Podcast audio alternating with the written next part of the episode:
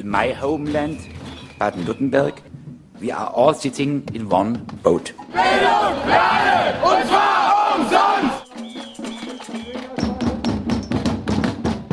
Wir werden uns in der gesamten Region mit den Mitteln des gewaltfreien Widerstandes zur Wehr setzen.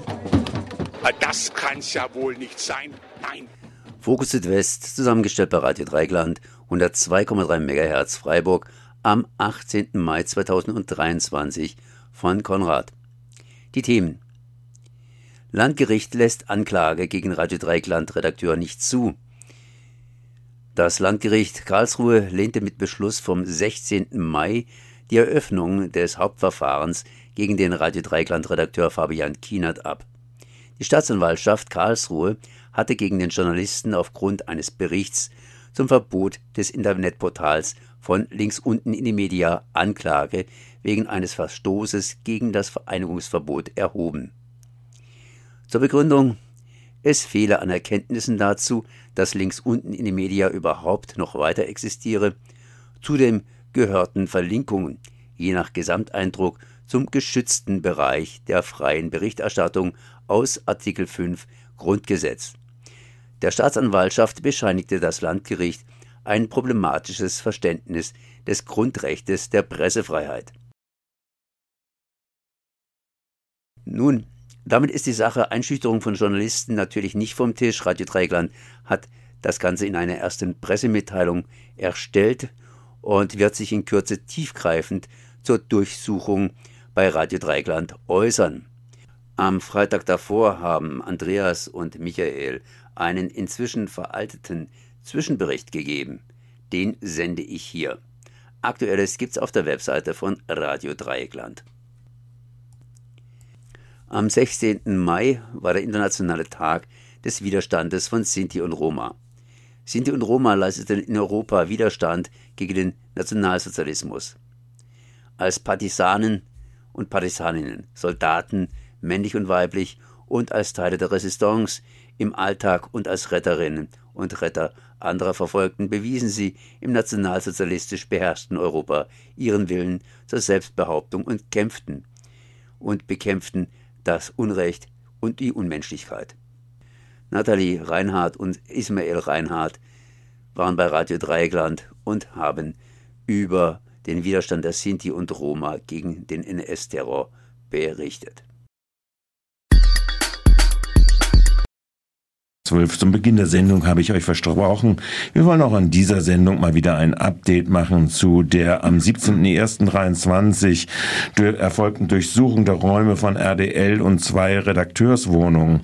Dort wurde ja massiv gefilzt, massive äh, Fotografieserien gefertigt, Computer und Datenträger, Smartphones und so weiter beschlagnahmt. Der vom Amtsgericht Karlsruhe genehmigte Vorwand für dieses war ein angeblicher Verstoß gegen Paragraph 85 StGB, also entweder der Fortführung oder der Unterstützung einer verbotenen Vereinigung, in diesem Fall namens links unten in die Media oder präziser sogar IMC links unten in die Media.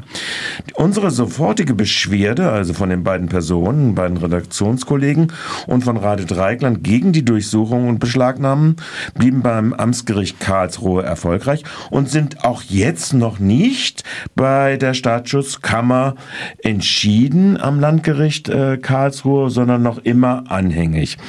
Jetzt habe ich begrüße ich Andreas hier äh, bei. Zwischenzeitlich ist Hallo. aber Hallo Michael. äh, ja, grüß dich. Äh, das Verfahren im April gegen Andreas als den presserechtlich Verantwortlichen der Webseite und äh, auch Geschäftsführer, Finanzgeschäftsführer bei Radio Dreieckland, ähm, eingestellt worden nach 170.2 und im Fall äh, gegen Fabian die andere Entscheidung getroffen worden, nämlich das Verfahren wurde soll fortgeführt und ange per Anklage äh, fortgeführt werden wegen seines Artikels, in der er auf das Archiv von links unten in die Media, wie das allgemein journalistischer Brauch ist, ja verwiesen hat. In der vergangenen Woche haben wir das schon mal ganz generell untereinander erörtert. Jetzt vielleicht ein Update, da wir die Akten ein bisschen äh, aus dem beendeten Verfahren von dir, Andreas, mhm. ja einsehen konnten, auch ein bisschen durchblättern konnten. Also, fragen wir doch mal zu, äh, zum nächsten Mal, äh, wir als unmittelbar Beteiligte, Radio Dreieckland, und wir vertreten die ja als Geschäftsführer, äh, sind ja mit dieser Begierde der Ausforschung des Startschusses direkt konfrontiert gewesen durch unsere äh, äh, Räumlichkeiten hier. Sind denn jetzt RDL wenigstens die Akten zugegangen und werden die gefertigten Fotos unserer Räume gelöscht oder die von den Mitarbeitern genommenen Personalien? Ja, das ist ja so eine äh, Konstruktion. Man muss sich klar machen, es wurden äh, drei Durchsuchungen haben stattgefunden. Es gibt aber erstmal nur zwei Beschuldigte, nämlich äh, zwei beschuldigte Personen. Also jetzt Radio Dreigland ist, ich glaube, an irgendeiner Stelle in diesem äh, Aktenkonvolut, was ja über, was ja mehrere hundert Seiten umfasst, äh, wird, glaube ich, auch die juristische Person Radio Dreigland auch mal angesprochen. Aber zunächst mal äh, beschuldigt wurde eben ich als Verantwortlicher im Sinne des Presserechts für die Webseite und der Kollege, der mutmaßlich diesen Artikel geschrieben haben soll. Das, dazu hat er sich ja dann auch bekannt. Ähm, und unter Druck der unter Druck und muss man dazu sagen Beschlagnahme genau, an äh, Drohung. Genau, das war die Situation, die wir an dem 17. Januar dann eben hier in den Räumen hatten. Das war eben dann die dritte Besuchung, nachdem Durchsuchung, nachdem ja meine Privatwohnung und die vom Kollegen schon durchsucht worden war, ähm, dass ja drohte, dass hier quasi die digitale Infrastruktur gespeichert wird. Also dass man dass äh, Image-Dateien quasi von unseren, ja, wahrscheinlich von, von allem, was irgendwie hier an Daten habhaft ist, dann genommen wird. Und das konnte ab, nur abgewendet werden, was ja wirklich ein massiver Eingriff gewesen wäre, dadurch, dass der Kollege äh, eine Erklärung abgegeben hat, dass er diesen Artikel geschrieben hat und das dann auch vorgeführt hat. Äh, äh, mit der Versionsgeschichte von dem Artikel, dass äh, außer seinem, also außer ihm da niemand dran rumgemacht hat. Ähm, aber in dieser Doppelfunktion als Geschäftsführer bist du ja, müssten ja in den Akten jetzt auch die Fotos, die hier gemacht worden sind oder äh, die Vermerke dazu, welche Personalien von Kollegen, die hier rein wollten, aufgenommen worden genau. sind, sein. Hast du die gefunden? Genau, das ist mir eben, äh, das ist nochmal vielleicht auch etwas, was, was wir mit den Anwälten nochmal, äh, wo wir nochmal hinterher sein müssen. Ähm, ich hatte eben am Anfang gesagt, es äh, waren jetzt eben nur Akten zu mir und zu meinem Kollegen, zu Fabian äh, quasi in diesem Konvolut drin, aber eben nicht so Radio Dreieckland als sozusagen dritter Partei im, in dem Ganzen. Und äh, irgendwie fehlen jetzt eben auch äh, zum Beispiel die Fotos, die hier in den Räumen gemacht wurden. Es wurden zum Beispiel, nur damit man sich das mal vorstellen kann, also in meiner Wohnung wurden äh, über 50 Fotos gemacht. Also da wurde jeder Kellerraum, jede Toilette wurde aus verschiedenen ähm, Perspektiven fotografiert. Ähm, das hat zum Teil hier im Radio nicht nicht, ich glaube nicht ganz in dieser Intensität, aber es hat eben auch stattgefunden, dass hier fotografiert wurde. Und ähm, je nach, es wurden auch Personen kontrolliert, die morgens dann eben ins, in die Räume rein wollten. Also in einem Fall wirklich musste ein Bundesfreiwilliger auch seinen Personalausweis vorzeigen. Ähm, was mit diesen ganzen Daten, Fotos, äh, Personalien passiert ist, da, das haben wir in den Akten nicht finden können. Müssen wir also nochmal genauer nachforschen, müssen die Anwälte nochmal äh, aktiv werden.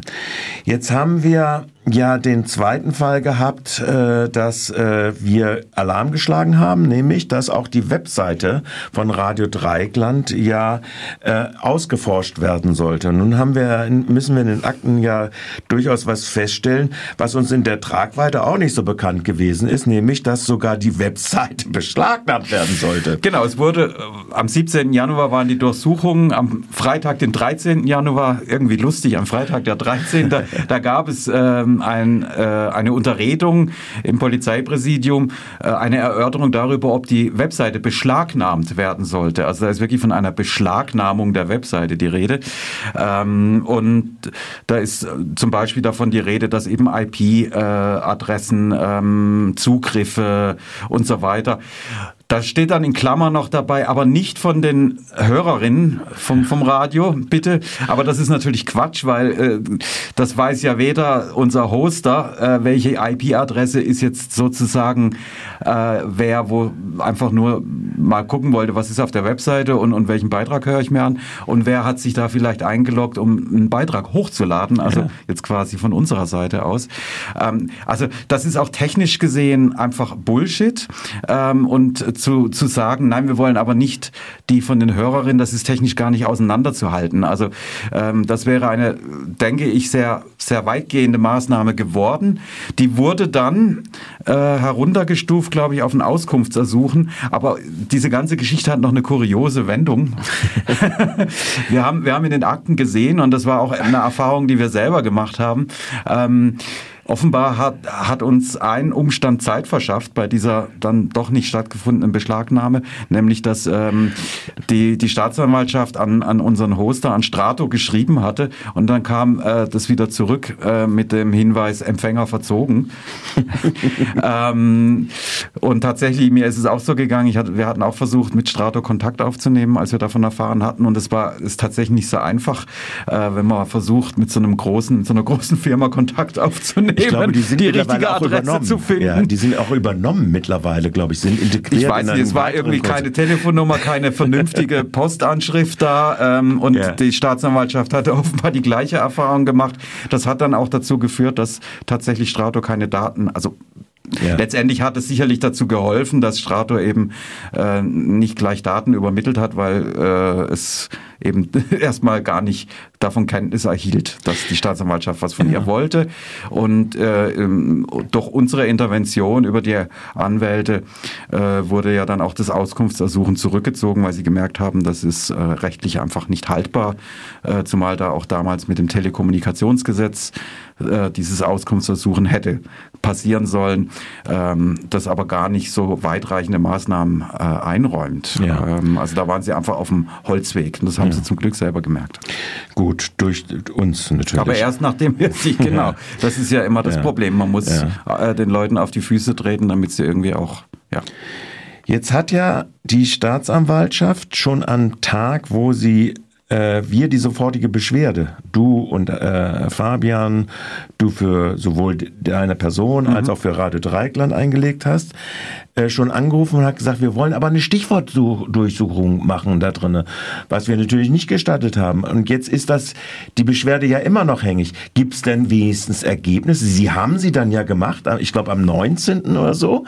Äh, Gibt es denn Ergebnisse in den Akten dieser Stichwortdurchsuchung von verschiedenen Themen, von verschiedenen, aber auch E-Mail-Adressen ja, ja. der Kommunikation untereinander, ja. Die ja betrifft das, die Ausforschung des Redaktionsgeheimnisses? Genau, also das, ähm, dieser ganze Komplex Auswertung der Daten, das ist wirklich so eine etwas nebulöse Angelegenheit.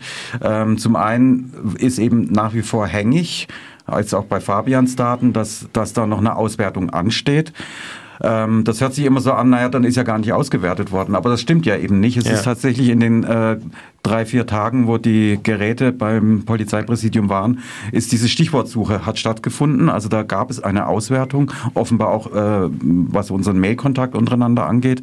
Und das hätte uns natürlich jetzt schon interessiert. Also da war, wurde nach Schlagwörtern äh, gesucht, äh, was weiß ich, wie links unten in die Media oder nach dem Namen von dem Artikel und so weiter oder auch nach, nach Namen auch. Ähm, und man sieht zumindest, danach wollten sie suchen, danach wurde irgendwie äh, die Schlagwortsuche gemacht, aber mal, welche Treffer es gab, ob es überhaupt welche gab ähm, und wie die dann vielleicht auch weiterverfolgt wurden, ähm, das geht aus den Akten nicht hervor. Also mhm. es wird, in diesen Akten ist wahnsinnig viel Zeug drin, eben zum Beispiel äh, meine mehrfach äh, fotografierte Toilette meiner Privatwohnung, ähm, was ja auch mal ganz interessant ist vielleicht, aber was eigentlich mit dieser Stichwortsuche passiert ist, ähm, was ja. sie da gefunden haben ähm, und ob das weitergegeben wurde. Ähm, das wissen wir nicht. Also nur Stand im Moment ist der, dass wir, dass äh, eine Löschung meiner Daten ansteht, mhm. mhm. wobei ja auch immer die Frage ist, bei mir ist das Verfahren eingestellt, beim Kollegen ist jetzt Anklage erhoben worden.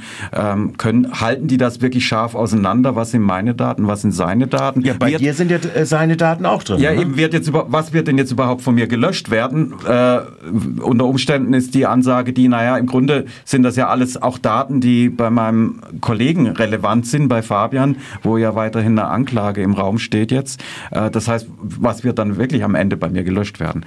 So, also ja. das ist nochmal so eine Geschichte, wo wir auch äh, dranbleiben ja. müssen. Jetzt nochmal ganz kurz zur letzten Frage. Gibt es denn nun eigentlich äh, nach der Aktenlage Hinweise, dass, dass die Staatsanwaltschaft sich zu irgendeinem Zeitpunkt mal mit der rechtlicher relevanten Tatsache auseinandergesetzt hat, dass der IMC links unten in die Media mit der Verbotsverfügung ja praktisch eine Existenz als organisatorische Vereinigung eingestellt hat. Und äh, das, worüber wir verlinkt, worüber verlinkt ist und wo das Bundesverwaltungsgericht gesagt hat, das sei äh, durchaus möglich, ja, also die haben das ja durchaus differenziert, äh, dass die Staatsanwaltschaft sich mit dieser Problemstellung überhaupt auseinandergesetzt hat in den Akten?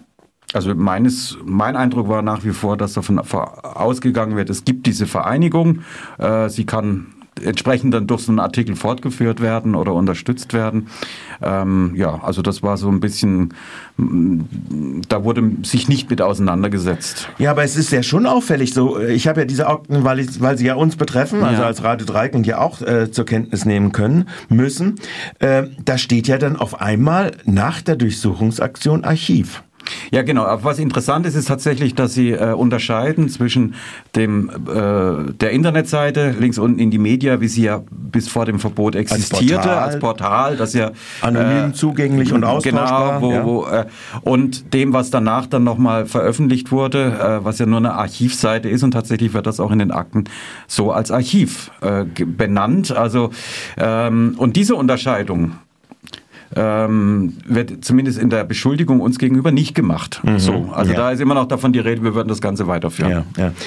Last not least äh, ist uns ja eine Merkwürdigkeit bei der Durchsicht dieser Akten mhm. aufgefallen, nämlich wir haben festgestellt, dass es offensichtlich ein Verfahren mit dem Aktenzeichen 760485564 slash 21 gibt. Und wenn man ein bisschen sich in der Paginier- oder in den Aktenführung von Geschäftssachen äh, auskennt, weiß, dass wenn ein Slash und 21 äh, äh, gibt, dass dann offensichtlich ein Verfahren schon lange äh, vor dem Artikel, der erst im Juli publiziert worden ist, geführt worden ist. Dem muss man nochmal nachgehen, genau. Also das, es sieht tatsächlich so aus, als ob äh, schon 2021 irgendeine Ermittlung geführt wurde. Äh, Wahrscheinlich in diesem die Kontext. Kriminelle Vereinigung? Ja, irgendwie, genau. Und, und ähm, dass äh, in diesem Kontext auch jetzt alles gestellt wird. Ähm, das ist jetzt nochmal etwas, da sind wir zufällig drüber gestolpert. Aber wir, die Zeit läuft uns davon. Und, ja. Genau.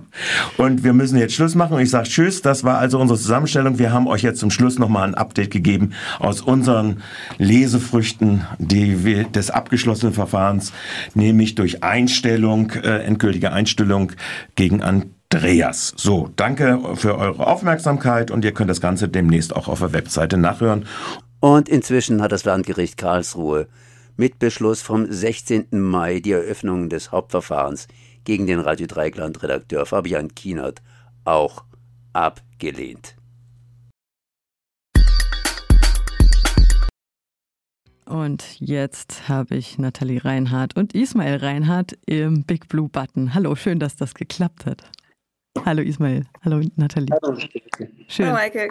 Jetzt heiße ich euch erstmal herzlich willkommen hier bei Radio Dreikland am 16. Mai. Und das ist der internationale Tag des Gedenkens an den Widerstand der Sinti und Roma gegen den Nationalsozialismus.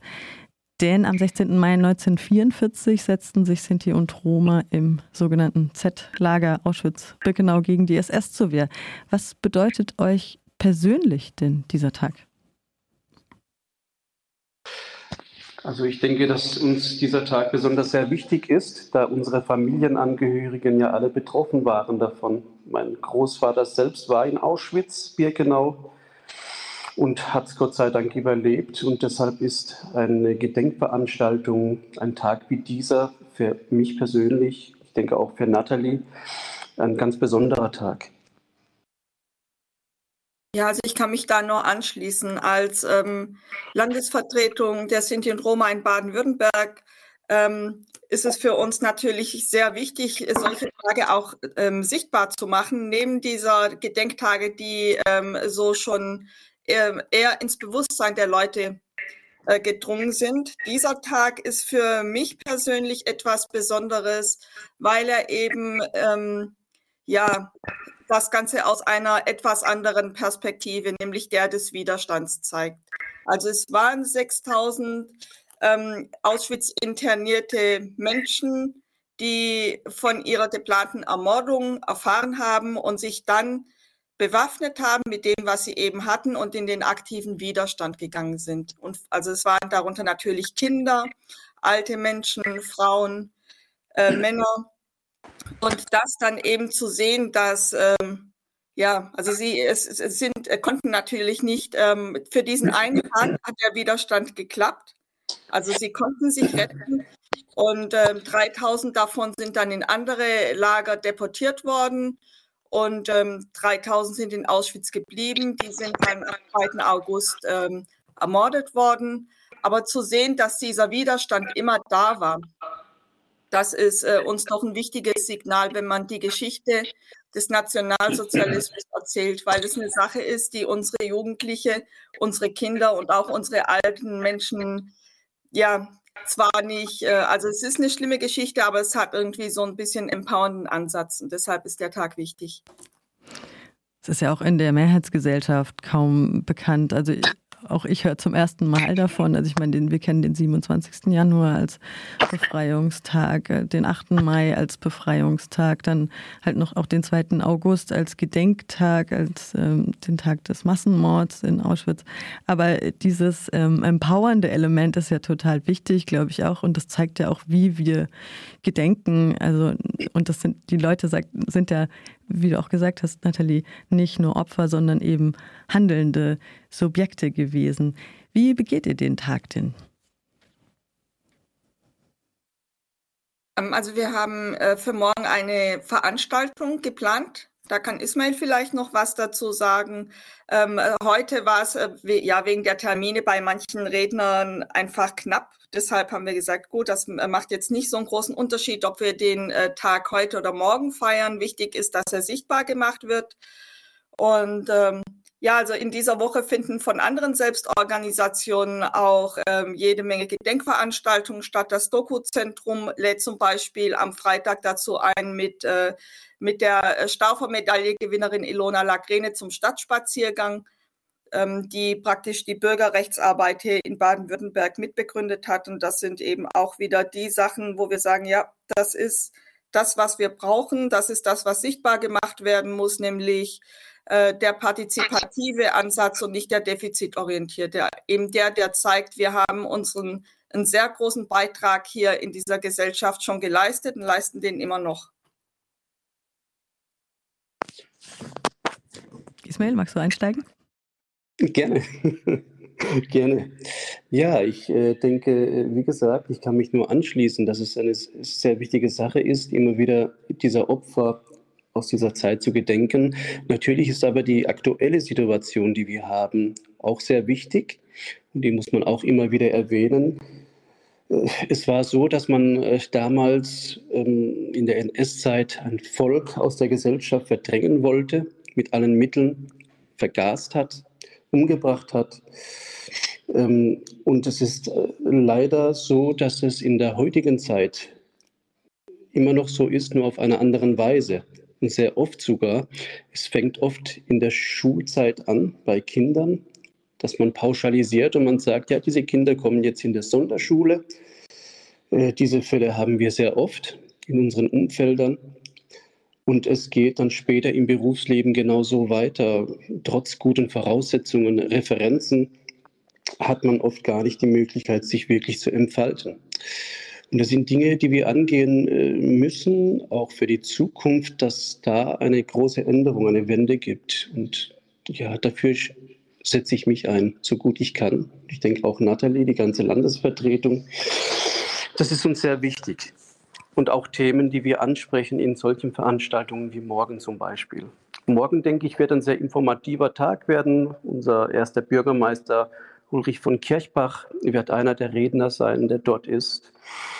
Und äh, viele andere Gäste. Wir haben auch Julia Wollrab, das ist ähm, die zuständige Dame für das NS-Dokuzentrum, der in Freiburg äh, ab 2024 eröffnet wird. Und ich denke, es äh, ist für jeden Besucher sehr informativ, dort zu sein. Und ich lade deshalb auch herzlich ein für den morgigen Tag. Und ich glaube, es ist interessant für jeden, der teilnimmt. Was du gerade angesprochen hast, Ismail, ist, glaube ich, total wichtig, dass wir auch auf die Lebenden schauen, wenn wir der Toten gedenken. Auch Mehmet Daimagüler, der Antiziganismusbeauftragte der deutschen Bundesregierung, hat gesagt, wir können nicht in einem Moment der Toten gedenken und im nächsten die Lebenden verhöhnen. Und wir sehen ja an so vielen Beispielen an antiziganistischer Gewalt, die teilweise nicht wirklich aufgearbeitet wird, nicht wirklich dokumentiert wird. Ich sehe das genauso. Ja. Äh, Maike. Ich ja. sehe das genauso wie du. Hm. Ich finde, Worte müssen natürlich auch Taten stecken. Und es ist leider so in unserer Gesellschaft, dass sehr viel geredet wird und viele schöne Worte gemacht wird. Besonders an Gedenktage äh, stellt sich gerne der ein oder andere sehr, sehr gut dar mit seinen Reden, aber Taten sehen dann doch wieder anders aus und das sollte für die Zukunft geändert werden. Und ich hoffe, dass wir in so einer Zukunft blicken können, in der sich einiges ja, ändern wird. Nathalie? Ja, gerne dazu noch. Also ich finde, äh, bin natürlich 100 Prozent bei äh, Ismail. Ich finde aber schon, sehe das noch ein bisschen optimistischer, weil wir haben schon so ein bisschen, äh, ja, eine, eine Zeit, nicht ganz eine Wende, aber es hat sich schon sehr vieles verbessert. Also wir merken, dass ähm, gerade Menschen, die äh, politischen Einfluss haben, auch äh, sehr offen sind dem Thema gegenüber, ähm, dass wir auch äh, ja neue, also Möglichkeiten haben, neue Narrative ähm, zu gestalten und äh, Erfolge der äh, zum Beispiel sind die direkt sichtbar zu machen und wegzukommen von diesem ähm, ja fremdbestimmten auch in der Darstellung deshalb ist eben auch der, der Resistance Day so, eine, so ein wichtiger Anlass, weil eben nochmal eine andere Perspektive mit reinkommt und wir über uns auch in der Projektarbeit ähm, sprechen und vor allem in der Bildungsarbeit und nicht äh, die ganze Sache wohlgemeint, aber fremdbestimmt abläuft. Also ich gebe der Nathalie in einem Teil recht, dass sich einiges verändert hat, aber noch nicht genügend verändert hat.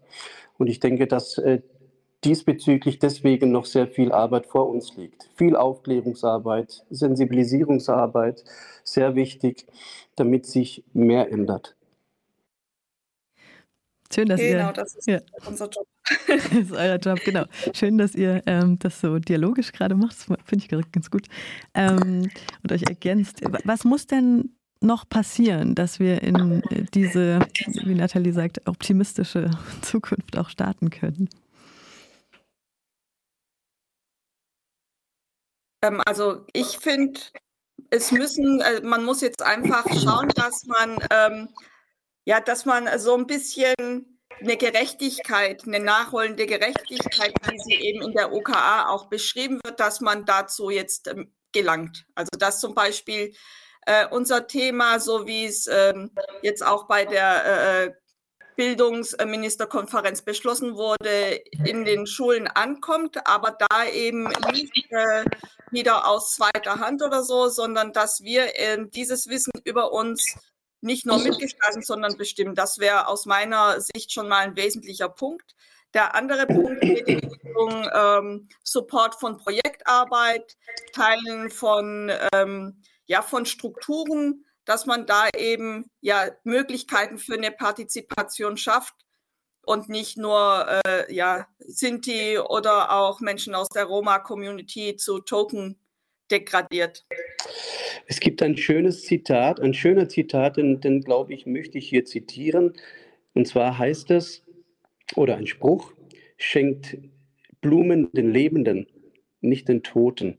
Und ich glaube, wenn die Gesellschaft das versteht und so praktiziert, mit dem Volke der Sinti und Roma, dann haben wir viel gewonnen. Das hört sich doch schon fast wie ein Schlusswort an. Nathalie und Ismail Reinhardt, wollt ihr noch was nachschieben? Die Veranstaltung findet morgen um 17 Uhr statt, das haben wir bereits durchgesagt. Ja, also dieses Schlusswort möchte ich so stehen lassen. Da nochmal vielen Dank an Nathalie Reinhardt und Ismail Reinhardt, Landesvertretung Deutsche Sinti und Roma. Der Beitrag datiert vom 16. Mai. Die Veranstaltung ist bereits gelaufen.